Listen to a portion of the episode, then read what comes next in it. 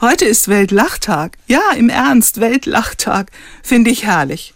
Und ich überlege, wann ich selbst das letzte Mal so richtig aus Freude und vollem Hals gelacht habe. Hm.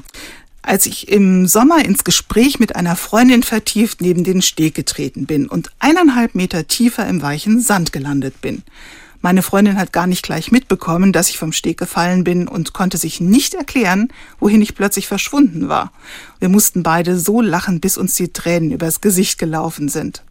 Aber darf ich denn so unbeschwert lachen? wenn es doch so viel Elend in der Welt gibt?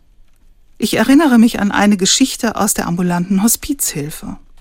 Da hat eine Frau eine Mitarbeiterin gefragt, ob es angemessen ist, den 18. Geburtstag ihrer Tochter Maya zu feiern.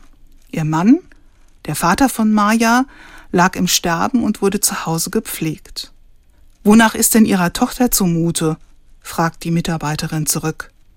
Sie würde gerne ganz normal feiern. Aber was sagen die Nachbarn? Kann man das denn machen? Ja, wenn Sie das wollen, dann feiern Sie, ermutigt die Mitarbeiterin sie.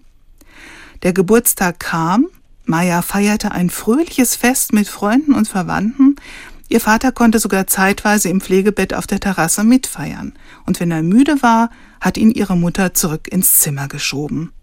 Wir haben so viel gelacht, sagte die Frau später. Das hat so gut getan. Es war richtig zu feiern, für uns alle. Die Mitarbeiterin hat nicht nur die Familie zum Lachen ermutigt, sondern auch mich. Ich glaube, das weiß sie noch gar nicht. Das muss ich ihr mal sagen.